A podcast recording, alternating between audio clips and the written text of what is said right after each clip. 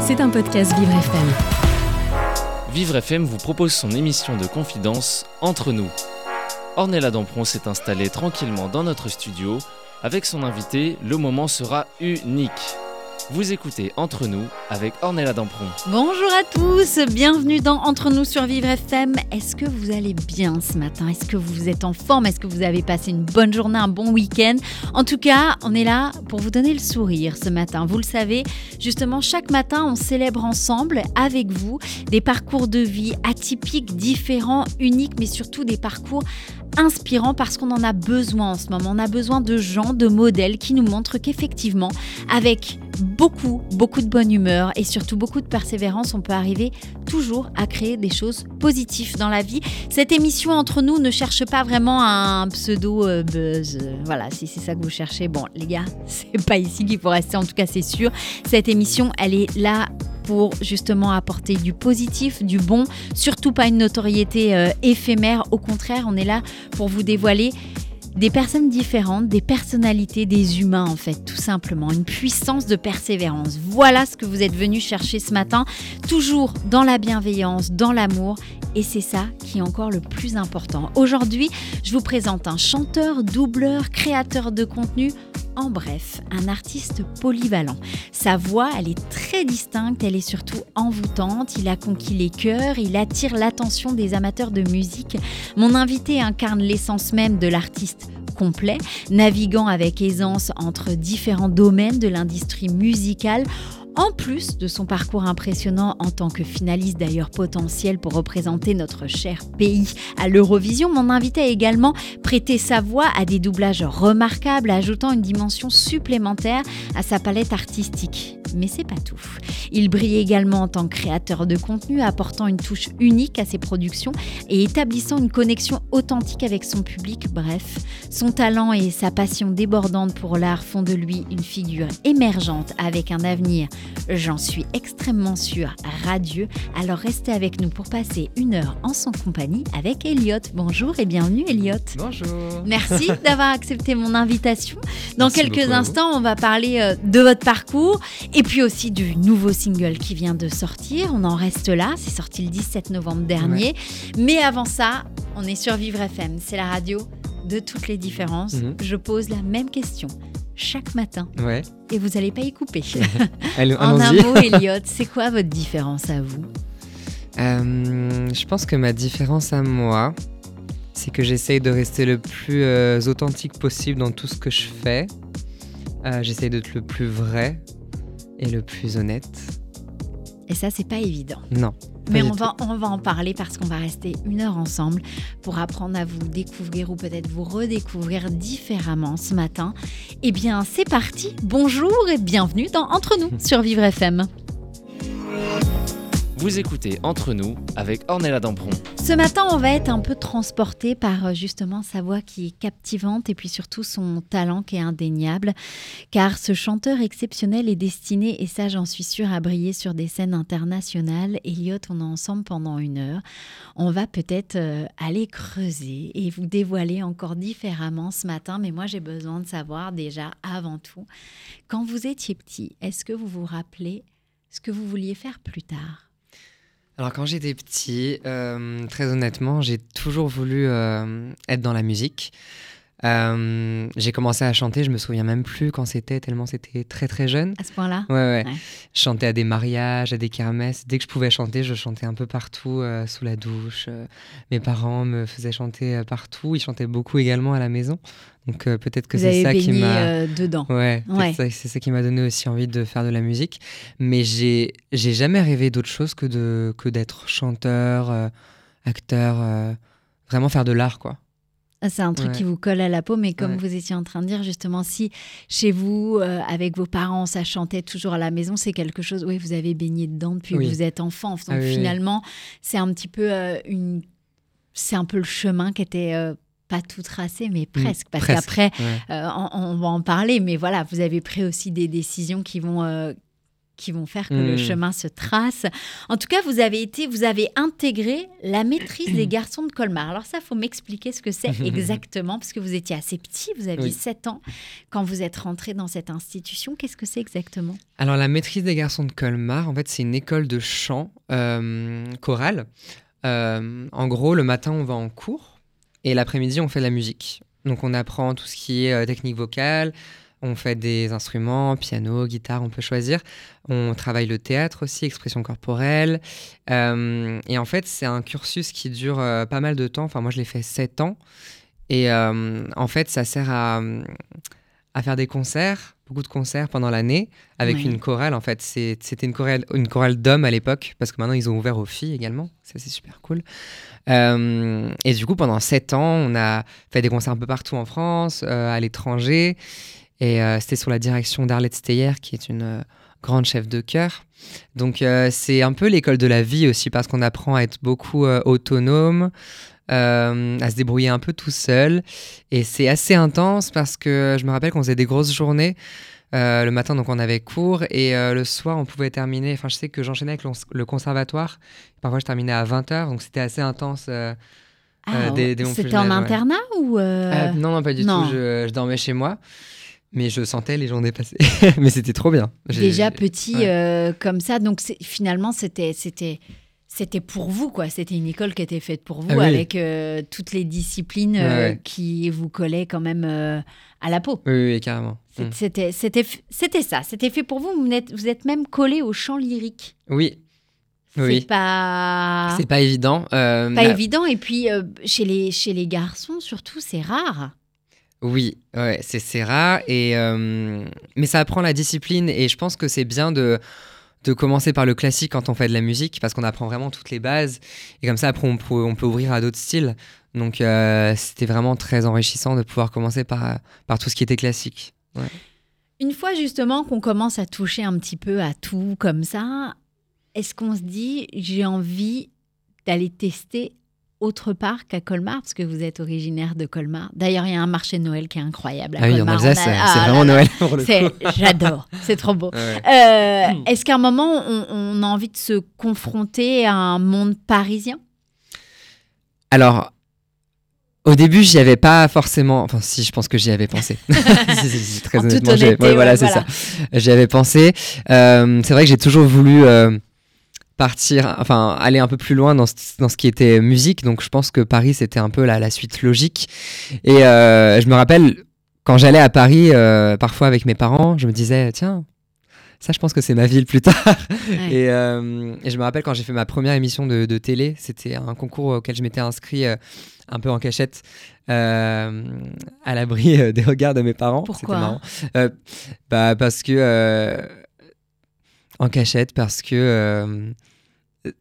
Je sais pas, j'avais pas en- forcément envie de le... Je savais qu'ils allaient accepter, mais j'avais pas forcément envie de le dire. Je m'étais un peu inscrit comme ça. Et en fait, je savais même pas que j'allais être- pris. Et finalement, j'ai été pris et j'ai dû dire à mon père Bon, bah, j'ai été- je me suis inscrit en cachette. Non, non, c'était un concours de chant qui s'appelait Vous avez du talent sur IDF1 à l'époque, avec Jackie. Oui, qu'on a reçu il n'y a pas longtemps d'ailleurs. Ouais. Et, euh, et du coup, je m'étais inscrit à cette émission. Et du coup, je me suis un peu perdu. Je me rappelle plus la, la question euh, de La question, c'était euh, justement le fait de, de se dire on, on est à Colmar et Oui, est-ce que oui. Paris, est-ce qu'on se tenterait pas sur une vie parisienne? Et, et finalement, ça m'a beaucoup donné envie d'a- d'aller à Paris et de pouvoir vivre l'expérience parisienne. Et au final, je regrette pas du tout. Vous êtes même, vous avez étudié euh, à l'AID, hein, qui est l'Académie internationale de danse, mais à l'intérieur, il se passe un petit peu ce que vous avez fait euh, euh, dans la maîtrise des garçons de Colmar. en fait, c'est ça. c'est du chant, du théâtre, De de la la, danse. danse. Ouais, ouais. C'était pareil, c'était euh, alors différent, je suppose, parce qu'à Paris en plus, et puis l'AID, je sais, mais si je dis pas de bêtises, fait beaucoup de plateaux de télé. Oui, alors moi, j'en ai pas fait beaucoup parce que c'est vrai que j'étais plus dans le cursus chant et euh, théâtre. Euh, mais c'est vrai que c'est différent parce que euh, là-bas, on app- apprenait plus à euh, la variété. Tandis qu'à la maîtrise des garçons, c'était plus classique. Donc là, ça a ouvert vraiment d'autres styles. Ouais. Et euh, j'ai beaucoup aimé euh, ces deux ans-là parce que ça m'a ça m'a beaucoup appris aussi. Et j'ai fait de belles rencontres Euh, c'était un peu la nouvelle époque euh, parisienne et, euh, c'est vrai que j'ai fait mes premiers amis là-bas. Les profs étaient géniaux, donc je, j'en garde de très bons souvenirs. À quel moment, justement, on se dit, après s'être inscrit dans l'émission de Jackie, il va peut-être falloir que je passe à la vitesse supérieure? Euh, en, en vrai, j'ai toujours voulu passer à la vitesse supérieure. C'est vrai, quand je regardais, euh, par exemple, la Star Academy quand j'étais petit, je me suis dit un jour, il faut absolument que je fasse la Star Academy, il faut absolument que je fasse une émission comme ça. Et, euh, et du coup, quand j'ai fait l'émission de Jackie, j'avais déjà pensé à The Voice parce que c'était la première année justement que ça commençait. Ouais. Mais sauf que j'étais trop jeune. J'avais 14 ans et du coup, je, je pouvais pas m'inscrire. Il n'y avait pas encore The Voice Kids. Ouais. Donc j'ai quand même tenté de m'inscrire. malgré l'âge, mais ça n'a pas fonctionné. On m'a dit re- reviens euh, l'année prochaine. Mais, euh, mais j'ai toujours eu cette envie euh, de, de passer à l'étape euh, super. J'ai même voulu peut-être à un moment donné être trop, trop impatient, je pense.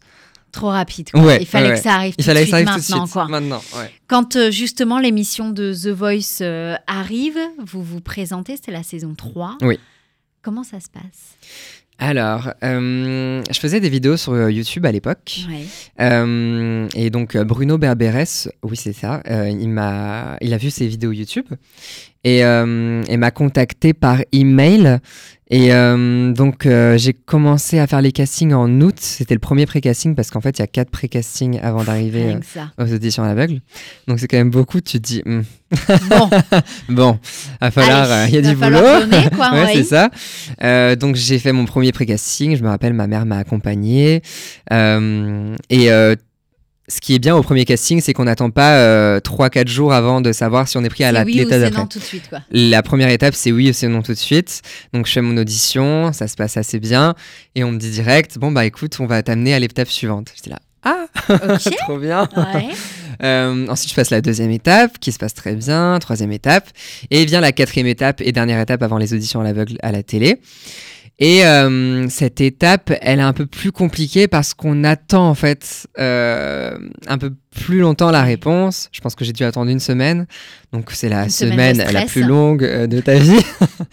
et, euh, et je me rappelle que le jour où j'ai attendu la réponse, c'était vraiment le soir. Je me suis dit, bah super, enfin, bah, je pense que c'est mort. C'est cuit, j'ai C'est cuit parce que normalement on, on appelle. Et le, le soir, je rentre, j'ouvre mes mails un peu dépité et, et là je vois The Voice. Vous êtes pris aux auditions à l'aveugle. J'ai pris mon ordi, j'ai couru dans toute la maison. mes parents, pareil. Ouais, ça a été un peu euh, ouais, l'euphorie. Je me rappelle bien de ce jour-là. Euh, donc euh, très très content. Très Ouais. très content, mais après le stress arrive vite parce qu'on se dit ah ok maintenant mais c'est bien mais Maintenant, faut, faut y que les aller. fauteuils se retournent Ouais, il faut y aller. Ouais, Et ça va se retourner. et ça va se retourner. Vous allez rester trois mois dans l'émission quand même. Oui. Rien que ça. Ouais, c'est- c'est c'est beaucoup quand on y pense. Et j'avais 16 ans, et quand on a 16 ans, c'est différent. On a, on a plus d'insouciance, et je dirais même peut-être moins de, moins de stress. Moins de choses à, moins de choses à prouver. Oui, on y va et puis Ouais. euh, ça marche, ça marche, ça marche pas. Bon, bah, ouais. on verra, on a encore euh, le temps de se retourner par la suite. Il y a M6 qui va vous contacter après pour d'autres projets. Oui. Qu'est-ce qui va se passer? Alors, après The Voice, euh, M6 m'a contacté pour un projet qui s'appelle Cover Garden. En gros, c'était une chaîne de reprises musicales où chaque mercredi, avec d'autres chanteurs qui ont déjà fait de, la télé par le passé, on reprenait euh, à notre sauce des euh, reprises, enfin des chansons euh, de tout univers. Ça peut être du français, de l'anglais. Ouais. Et, euh, et donc cette aventure a commencé juste après The Voice en 2014, fin 2014, début 2015. Et euh, la chaîne a vite euh, grandi, a trouvé vite son public. Je crois qu'on arrivé à, à la fin à 400 000 abonnés. Et euh, ça a permis d'ouvrir encore euh, un autre euh, chemin qui est YouTube et tout ce qui était réseaux sociaux. Et euh, c'était le début un peu de tout ce qui était influenceur. Oui, c'est il y a une dizaine d'années. Ouais, c'est ça. Et, euh, et du coup, euh, ça en a découlé du fait que j'ai, je suis devenu influenceur aussi par la suite. C'est vraiment d'une pierre deux coups, c'est arrivé comme ça. Et euh, c'était une aventure extraordinaire que j'ai partagée avec euh, des chanteurs euh, et chanteuses extraordinaires. Awassi, euh, Lola Dubini, Awa qui avait fait The Voice aussi d'ailleurs un an après moi. Et on s'est vraiment éclaté sur cette, euh, sur cette chaîne de reprise musicale. Est-ce que c'est ça qui vous a donné justement envie aussi de créer du contenu par la suite? Carrément, carrément. Je me suis dit qu'il y avait euh, quelque chose à, explorer. Et euh, c'est comme ça que j'ai repris un peu les rênes de ma chaîne YouTube en, en créant de nouvelles vidéos de manière différente. Avant, je postais juste une photo et je mettais une musique. Là, vraiment, je voulais créer des, des vidéos, des concepts. Et ça m'a vraiment donné envie de, ouais, de, de, créer du contenu. Vous avez créé, vous avez travaillé avec des grandes marques de luxe. Ouais, ouais. Euh, comment, comment on vous contacte pour dire tiens, euh, tu voudrais pas faire ça par exemple? Euh, alors c'est par mail en général et euh, bon je travaillais beaucoup avec M6 du coup j'étais en agence chez eux c'est-à-dire que me proposaient parfois des contrats et la majorité d'ailleurs des contrats étaient proposés par M6 et donc M6 m'appelle et me dit par exemple est-ce que tu veux devenir le, le, nouveau égérie de, de Givenchy par exemple que j'avais fait pour le nouveau parfum? Et euh, à ce moment-là, on négocie, on fait les contrats. Et euh, moi, j'ai découvert un peu tout cet aspect-là aussi qui m'était un peu inconnu parce que j'ai créé mon auto-entreprise. L'administratif, je déteste. comme beaucoup. c'est vraiment une catastrophe. Mais, euh, j'ai dû apprendre sur le tas. Et, et comme d'hab, ce sont des expériences qui sont super enrichissantes. Et vous avez continué, et on va continuer d'en parler d'ailleurs. Elliot, vous êtes avec nous ce matin. On continue de parler de votre parcours de vie parce que ça s'arrêtera pas là, parce que vous êtes lié à la chanson par la suite. Et d'ailleurs, en parlant de ça, on va tout de suite écouter le titre euh, La tempête que vous avez euh, interprété. Et tout ça, c'est sur Vivre FM, la radio de toutes les différences. Dans ma vie, j'ai subi. Aujourd'hui, je menace les loups sont prêts à sévir, croyant qu'un ange leur fait face. Sous un ciel intranquille, je choisis le sillage, je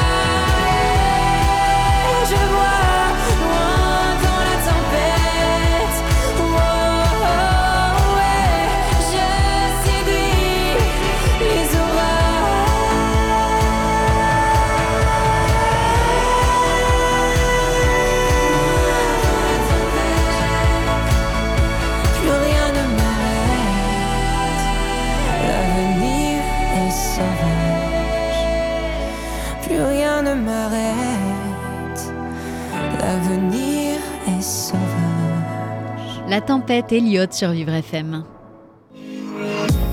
Vous écoutez Entre nous avec Ornella Dampron. Vivre FM, c'est la deuxième partie de notre émission. On est ensemble tous les jours pendant une heure pour découvrir ou redécouvrir et partager surtout des histoires de vie, des expériences de mes invités. Ce matin, je suis avec un auteur, compositeur, créateur de contenu, youtubeur, Elliot. On est ensemble depuis tout à l'heure. On parle bah, de ce petit garçon qui finalement a toujours eu envie de chanter. Ça a Mm. fait en fait, c'était comme ça et pas autrement. Ah C'était oui, la oui. chanson et rien d'autre. Et puis, euh, et puis au fur et à mesure, après l'école, après euh, que ça soit à Colmar, en Alsace, d'où vous êtes originaire, ou bien à Paris, à l'AID, puis petit à petit, il y a eu The Voice. Euh, vous êtes devenu créateur de, de contenu. Et puis là, on vient d'entendre cette chanson, La Tempête. Oui. Est-ce que vous pouvez nous raconter son histoire à cette Carrément. chanson? Euh, alors, La Tempête, c'est la chanson que j'ai présentée pour concourir à l'Eurovision. Donc, j'avais été dans les 12 finalistes pour représenter la France. C'était en 2022. Euh, c'est une chanson que j'ai euh, coécrite, que j'ai co-composée avec Gaspard Murphy, Aliose et euh, François Velgreen, qui sont des gens très talentueux, des artistes. Euh, et donc cette chanson, on l'a enregistrée en septembre 2020. 21. 21, du coup, c'est ça, exactement, pour euh, la représenter du coup euh, en, en mars 2022 au concours de l'Eurovision en France. Et c'était euh, la chanson que, que j'ai adoré chanter parce que elle était très, euh, très intime et euh, ça faisait longtemps que j'avais pas sorti de chanson depuis mon EP euh, que j'avais sorti en 2016, donc j'étais content de pouvoir enfin ressortir quelque chose. Voilà l'histoire de, de cette chanson. de cette chanson et qui, qui vous amenait euh, au pied euh, de l'Eurovision. Justement, en parlant euh, de musique, euh, après justement à- à- devenu créateur de contenu, est-ce que vous vous êtes pas dit, ok, je fais ça, mais, mais mon but à moi, c'est de chanter et de, de, de créer et d'y retourner? De c'est vrai que créer dans tous les cas je pense que ça sauvera toujours et hum, j'ai toujours eu cette envie de, de créer de composer d'écrire c'est vrai que c'est assez libérateur parce que je suis quelqu'un de de très euh, qui garde beaucoup les émotions pour euh, pour moi en Ouais. général et le fait de pouvoir euh, les exprimer en chantant en écrivant moi ça me bien. libère Ouais. ouais c'est ça Ouais. euh, et puis, je pense que ça peut aider aussi d'autres personnes. Et c'est avant tout euh, pour ça que je, je fais ce, ce métier. Je pense que le fait de, que les autres ne se sentent pas seuls dans leurs émotions et dans ce qu'ils ressentent, c'est ça aussi la force de, de l'art, de la musique, euh, de tout ce qui est euh, création. Comment vous en êtes euh, venu au, au doublage? Parce qu'on va en parler dans quelques instants, mais comment justement on vient à faire à doubler des voix au cinéma ou pour des séries?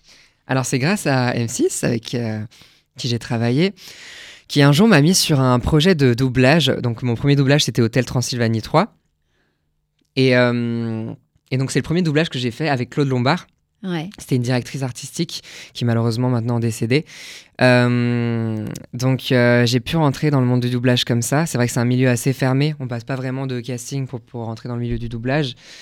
Et, euh, et j'ai commencé à y prendre goût. Et de fil en aiguille, j'ai rencontré d'autres directeurs, directrices artistiques.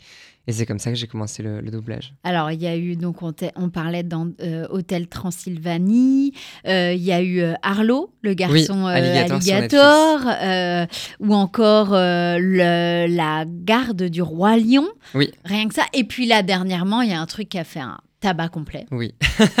hein, on peut le Ouais, dire. ouais. Il y a eu euh, Le Chat Noir dans Miraculous, euh, le ça. film, c'est sorti euh, cet été. Comment ça se passe justement une fois que, vous, que ça sort et que ça fait un carton complet? Vous avez ressenti les retombées? Alors, euh, j'ai ressenti effectivement les, retombées tout de suite parce que Miraculous, c'est quand même un phénomène euh, mondial. Et euh, j'ai ressenti tout de suite les retombées. ça a été directement parce que, j'ai adoré doubler Chat Noir, c'était vraiment incroyable. Et j'ai rencontré Lou aussi, qui est une artiste, une grande artiste. Euh, donc c'est vrai que les retombées, je les ai ressenties tout de suite au niveau des réseaux sociaux. Euh, on a fait l'avant-première au Grand Rex, qui était incroyable. On a fait d'autres dates, par exemple, on a fait euh, la Japan Expo. Et on a fait beaucoup de promos autour de Miraculous, donc c'était une expérience assez, assez riche. Donc c'est vrai que les retombées, on les, on les ressent tout de suite. ouais. Est-ce que c'est ça justement qui vous a donné euh, l'élan de sortir un nouvel EP Ah oui, carrément. ouais. Je Ah. me suis dit, c'est le moment, ça y est. C'est ça. C'est It's now Ouais. or never. Or never. voilà. C'était quelque chose que vous aviez déjà écrit ou que vous avez écrit justement là parce que euh, c'était comme ça? Euh, pour la nouvelle chanson qui est sortie. Ouais. J'avais pas enc- Alors oui, ça faisait un an et demi que j'avais écrit cette chanson. Ouais. On en reste Euh, c'est ça. On a commencé à la travailler en studio il y, a, il y a un an et demi exactement avec Mathieu Sacré, qui est un artiste très talentueux également. Et, euh, et justement, je me suis dit, c'est maintenant qu'il faut la sortir. Enfin, je le sentais, c'était euh, assez viscéral. Ouais. Et euh, je me suis dit qu'il fallait vraiment la sortir. Donc, j'ai pas attendu. Et justement, c'était important pour vous de la, de la, la, la sortir là et de, de se dire. Parce que moi, je me mets toujours à la place d'un artiste quand on, on- on écrit quelque chose, qu'on compose, Mhm. que euh, livrer quelque chose au public, ça doit être euh, ben, comme si on lâchait un petit peu son bébé, quoi, quelque part. Ah oui on tombe enceinte et on accouche du bébé. Oui, c'est exactement ça. Et, euh, et bah, c'est un peu comme tomber enceinte finalement. C'est des mois et des mois un peu de stress. euh, je sais pas comment, comment ça va être, euh, de questionnement. Et, euh, et à la fin, c'est un peu la libération et le, le bonheur. quoi. C'est c'est une, une belle Allez, hop, métaphore. je, ouais. vous, je vous le livre. C'est une belle métaphore. Ne, ne faites pas n'importe quoi de ce, de ce titre parce qu'il est important pour moi, quoi. C'est un Ouais. peu ça. Ouais, c'est un, c'est un bout de nous, je pense, qu'on qu'on lâche. Et, Un album prochainement, peut-être? Euh, Un nouvel EP, je pense. Ouais. Ok. En préparation. On a déjà commencé à un autre titre là en studio. Ouais. Donc j'ai hâte de pouvoir euh, créer euh, d'autres euh, d'autres chansons. Comment justement vous décririez votre style musical qui est assez distinctif, mais surtout comment pensez-vous qu'il se démarque dans cette industrie musicale actuelle? Alors justement, c'est la grande question. C'est très difficile maintenant de se démarquer tellement il y a d'artistes. Euh, mais après, comme je, comme je l'ai dit tout à l'heure, je pense qu'on en revient à quelque chose euh, d'authentique. Enfin, je pense que la vérité prime toujours. Et à partir du moment où je pense qu'on dit la vérité, forcément on se, différencie puisque je pense qu'on est unique. Et euh, je pense que dire, la, ouais, dire au maximum la vérité, je pense que c'est comme ça qu'on se démarque parce que maintenant, à part euh, en faisant d'autres styles musique, musicaux, euh, c'est compliqué de se démarquer. Justement, vous avez aussi un, timbre de voix qui est très particulier, qui est très reconnaissable, très identifiable.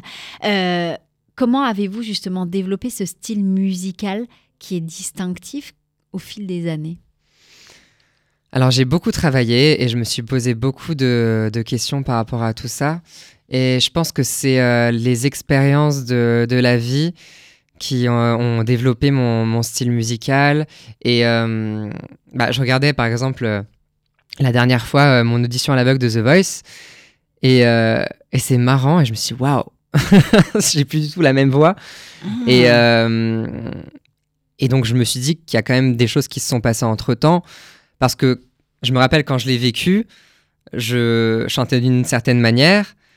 Et là, cette chanson, je sais que je la chanterais d'une totale autre manière. Donc, c'est quand même qu'il y a eu un certain. Dans une intonation de voix ou ce que vous êtes en train de dire, c'est que le vécu d'une personne fait aussi euh, son timbre de voix? Je pense que le vécu d'une personne change totalement la voix. Ouais, avec le temps. Ouais, c'est sûr. Ah, c'est Ouais. fou ça. C'est Ouais. la première personne euh, que je reçois qui, qui me dit ça, Ah ouais? que le vécu justement fait aussi euh, le timbre et l'expression de la ah, mais voix. c'est sûr. C'est sûr. Enfin, je- je- c'est mon avis. C'est comme Mais, ça que vous euh, le sentez en ouais, tout cas, et c'est encore ça le plus, le plus important. Ouais. Quelles sont euh, vos inspirations? Qu'est-ce qui vous a inspiré et façonné un petit peu votre propre parcours artistique? Alors j'écoute beaucoup de choses. Euh, Mes goûts sont très éclectiques. Euh, j'écoute plus d'anglais que de français. Ouais. Donc euh, je pense que euh, j'ai plus d'inspiration au niveau euh, de tout ce qui se passe ailleurs qu'en France. Mais après, j'écoute énormément de français également. J'écoute beaucoup de chansons françaises. J'ai beaucoup écouté tout ce qui est... bah, Véronique Sanson, tout ce qui est euh, euh, Alain Souchon, j'aime beaucoup aussi. Euh, Michel Berger. J'aime beaucoup ces artistes-là parce que c'est des artistes à texte. Et tout ce qui est actuel, j'aime beaucoup Vianney, j'aime beaucoup Louane. Donc, Je pense que c'est assez différent et euh, j'essaye de m'inspirer de pas mal d'artistes pour que je puisse avoir de, un maximum de, de nourriture artistique. Ah, intéressant, très intéressant. Est-ce que vous pourriez nous partager peut-être un moment clé ou une expérience euh, plus marquante que les autres dans votre carrière? Plus marquante. Euh, ben, je pense qu'en en vrai, The Voice, ça a été quand même assez marquant et je m'en souviendrai euh, toute ma vie parce que c'était vraiment le, le commencement de tout ce qui allait en découler après. C'est quand même une sensation que je ne revivrai plus jamais, je pense, quand tu es sur le plateau des auditions à l'aveugle.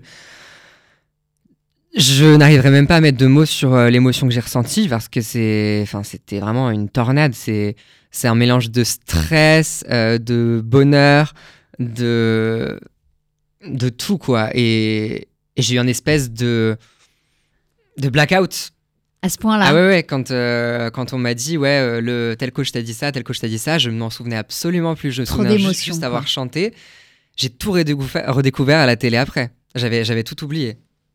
L'émotion, submergé Ouais, par l'émotion. C'était l'euphorie. le- J'avais jamais ressenti ça.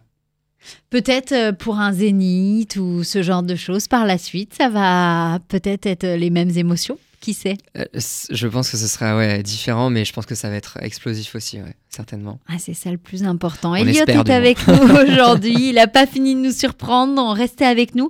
On se retrouve bien évidemment dans quelques instants sur Vivre FM, la radio de toutes les différences. Merci. Vous écoutez Entre nous avec Ornella Dampron.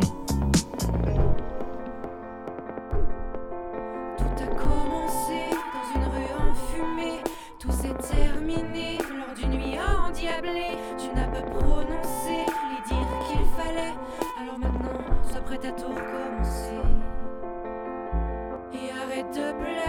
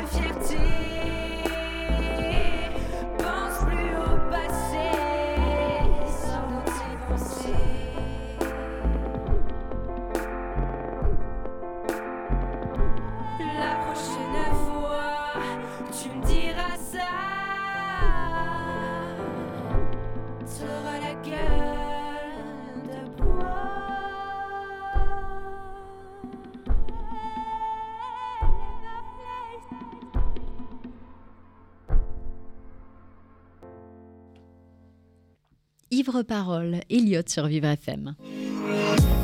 Vous écoutez Entre nous avec Ornella Dampron. Vivre FM, on a la troisième partie de notre émission. Tous les jours, on se découvre ensemble ou on redécouvre en tout cas euh, des invités qui ont des vies, surtout des parcours de vie inspirants et différents. Ce matin, c'est votre émission, Elliot. Depuis tout à l'heure, on parle de, de tout ce parcours de ce petit garçon qui avait décidé que de toute façon, il n'y avait, pas euh, d'autre possibilité que de- que d'être dans la chanson.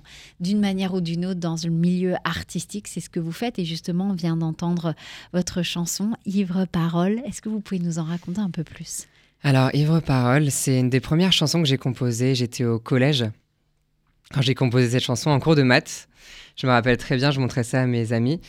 Et euh, cette chanson parle d'une euh, d'une amourette que j'avais vécue au collège. Ouais. Et donc j'ai beaucoup souffert. c'est vrai que je connaissais déjà un peu l'amour. Et donc j'ai voulu retranscrire ça en chanson et, euh, et c'est l'histoire donc de d'Ivre Parole. Oh, c'est drôle ça. Mhm. Au collège, déjà en train Oui. d'écrire au Oui, collège. oui. Ouais, j'écrivais en cours. c'est pas bien. Ça, C'est pas un bon euh, exemple, mais- On n'était pas obligé de le dire. Voilà, ça pouvait ça. être euh, dans, à la récréation, Exactement. voilà, comme Ouais, ça. euh, mais, mais, mais, euh, mais oui, ça, ça prouve que c'est vraiment quelque chose qui est ancré en vous, en tout cas. C'est, Ah oui. depuis longtemps, vous aviez envie de ça. Quel rôle a justement la musique dans votre vie aujourd'hui et comment vous arrivez à, à connecter justement vous, votre identité à vous et votre identité d'artiste Euh, par rapport à- au lien que je fais entre mon Ouais. identité artiste et mon identité, euh, bah, je pense que c'est assez lié. Euh, je pense que c'est assez lié. Sachant que je pense, comme dit tout à l'heure encore, le fait de se retrouver soi et en tant qu'artiste, je sais pas s'il y a trop de différence, puisqu'on si on raconte vraiment euh, qui on est, euh, ce qu'on vit, euh, je sais pas s'il y a vraiment de, de différence. Après, effectivement, j'ai ma vie personnelle et ma vie artistique. C'est peut-être comme ça que je la fais, cette différence. Mais de manière artistique, au vrai sens du terme, je sais pas si je fais vraiment la, différence. C'est difficile justement parfois de joindre la vie artistique et professionnelle? Euh, Pardon, non, bah, je me dis des bêtises. La vie personnelle et la vie artistique. Ah oui, parce que c'est totalement, euh, totalement différent. Euh, vous parlez par exemple du métier. Oui, du Ouais. métier d'artiste, comment on arrive à justement lier ben, quelque chose qui est sa passion depuis tout petit Mhm. et on veut faire ça dans la vie et d'avoir euh, une vie perso à côté et d'arriver à lier les deux et en même temps de parler de sa vie personnelle dans ses chansons. Mhm. Euh, bah, j'ai toujours euh, bien distingué euh, ma vie perso de mon métier artistique, on va dire. Et moi, je garde beaucoup de choses en privé. C'est-à-dire, j'aime pas dévoiler trop non plus de ma vie privée. Je dévoile vraiment ce qui peut aider les autres. Donc, c'est comme ça que je fais, je fais un peu la distinction. C'est quoi vos projets pour, euh, pour 2024 comme on est fin 2023 Alors, j'ai pas mal de doublages euh, qui sont prévus euh, là prochainement. Euh, je peux pas encore euh, parler de, de ce projet parce qu'on n'a pas le droit de le dire. Ouais. Euh, je vais sortir, je pense, un nouveau single dans les mois qui viennent. Un EP en préparation aussi. Je suis aussi dans une école d'acting depuis trois ans, donc je commence à passer des petits castings pour le cinéma. Donc euh, voilà un peu euh, les projets pour 2024. Oui, une bonne année bien chargée en prévision. Oui, oui. Vous vous voyez où, Elliot, dans 20 ans sur scène, j'espère. Mais euh, après, on ne sait pas de quoi la vie sera faite. Et euh, ça se trouve, je serai ailleurs. Mais tant que je serai justement dans ma vérité alignée, je pense que c'est le plus important. Mais je pense que je, reste, je serai toujours dans la musique. Et j'espère j'espère être sur scène au Zénith, comme on l'a dit tout à l'heure. on en a pas parlé tout à l'heure, pourquoi pas. Ah. Il y a un, un- un projet ou peut-être un objectif en particulier qui, qui vous anime plus que d'autres? Ah, Je pense que l'album, c'est quand même le Graal. Ouais. Euh, c'est vraiment, je pense, une consécration, le premier album. Donc j'ai vraiment hâte de pouvoir euh, arriver à ce moment-là, mais je pense que j'ai mûri et je ne veux plus tout tout de suite. Ouais. Donc euh, on va faire les choses bien, on va faire ça euh, de manière euh, raisonnée, avec patience. Vous êtes qui aujourd'hui, Elliot, en 2023 Comment vous pourriez vous décrire? Qui je suis en 2023 Alors, je ne suis plus le même qu'en 2016 ou qu'en 2014, ça c'est sûr. Qui je suis? C'est difficile comme question. Mhm. Euh, bah, je dirais que je suis quelqu'un qui essaye au maximum euh, de faire de son mieux euh, tous les jours, d'être la meilleure version de, de moi-même. Et je pense que c'est déjà un gros travail de se dire ça et d'essayer de le faire. Vous vous décririez comment en trois mots? Gentil, euh, généreux. Allez, on va mettre un petit truc négatif. Contro- contrôlant. Contro- contrôlant. Trop dans le contrôle. Trop Trop.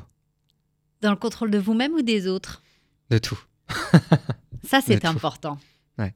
Ça, c'est important. Contrôler, contrôler déjà soi-même, c'est une chose, Ouais. et vouloir contrôler ce qui se passe. Des Ouais, fois, il faut lâcher prise. Oui, un c'est petit ça. peu. il, faut, il faut que je la- je- j'apprends à lâcher prise. Ça s'apprend. Je vous rassure, ça Ouais. s'apprend et au fur et à mesure du temps, ça, peut se mettre en place. ça. Si aujourd'hui, euh, vous pourriez juste le temps d'une journée être peut-être euh, un super-héros, une héroïne ou euh, quelqu'un que vous mettez sur un piédestal, vous seriez qui? Hmm. Wonder Woman.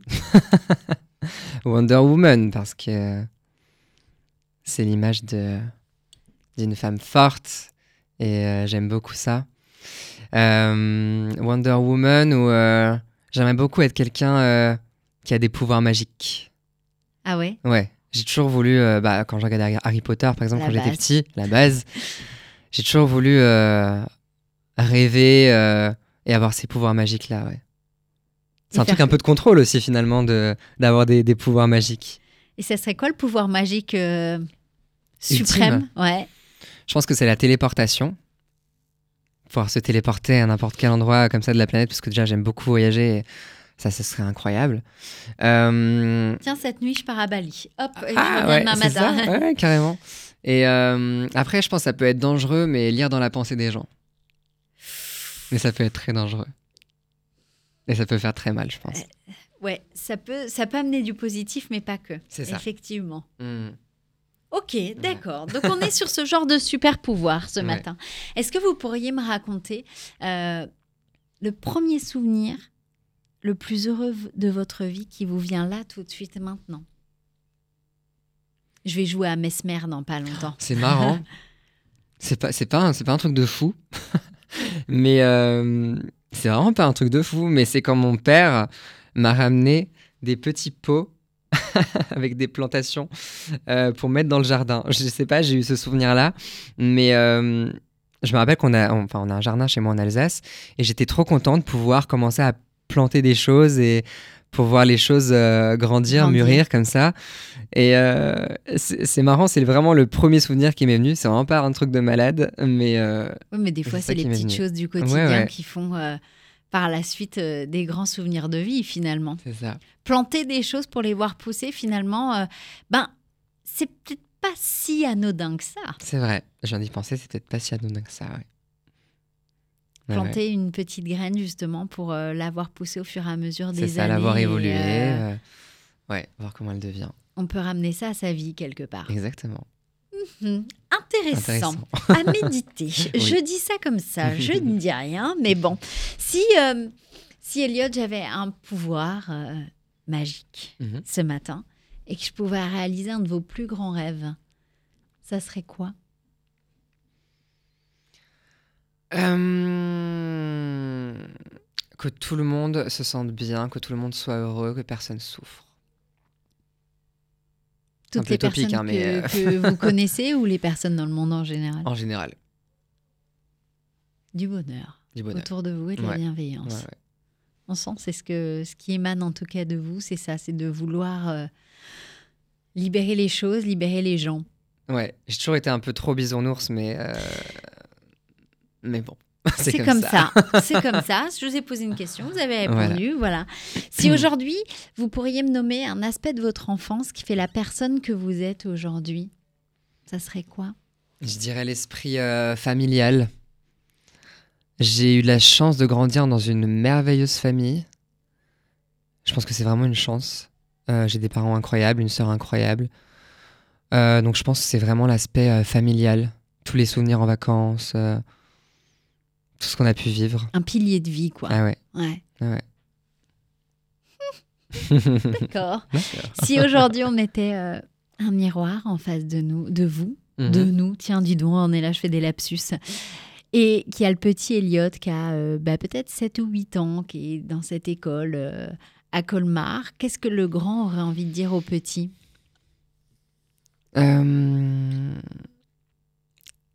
J'aurais envie de dire, tout va bien se passer, ne t'inquiète pas. Euh, Ne pleure plus. Tout simplement. Tout simplement. Ça va aller, regarde où il en est aujourd'hui, le grand. c'est ça. Et c'est que le début en plus. On espère. Où est-ce qu'on peut vous suivre sur les réseaux sociaux, Elliot? Alors, un peu partout. Euh, sur Instagram, en tapant Elliot, E2L-I-O-T-T, tiré du bas officiel. Ouais. Euh, sur, sur Twitter, Elliot officiel. Euh, sur Facebook, sur TikTok. À la totale. Ouais, la totale. Et maintenant, il y a Thread aussi. C'est le nouveau réseau social. Pardon Oh là, je viens de prendre une claque là. C'est Ah, mais il y en quoi a ça trop maintenant des réseaux. C'est la nouvelle application qui est un peu comme Twitter et qui est développée par Meta. Ah, mais c'est sorti la semaine dernière Ouais, ce ça, truc. exactement. ouais, Ah ouais. non, mais c'est action-réaction chez vous. euh, ok, je me disais Ah, il faut aussi. pas attendre. Ouais, ouais, je vois ça, je vois ça. Ok, donc on peut vous suivre partout. Où est-ce qu'on peut retrouver toutes vos OP Euh, sur Spotify, en tapant Elliot, E E2L-I-O-T-T. Eh ben voilà, tout simplement. En tout cas, merci à vous tous d'avoir partagé cette heure à nos côtés. Bah, merci, Merci, à à, mon équipe de choc, mon réalisateur Dominique Melmet, Monsieur Fantastique Julien, sans qui une équipe, c'est ce qui fait un tout, c'est ce qui fait cette émission toute seule, je ne suis rien. Elliot, merci à vous d'avoir partagé cette heure euh, à nos côtés. Et puis, je suis sûre qu'on vous retrouvera dans quelques années dans des zéniths, On ou en tout cas continuer euh, de briller comme vous le faites euh, depuis toujours. C'était un podcast Vivre FM. Si vous avez apprécié ce programme, n'hésitez pas à vous abonner.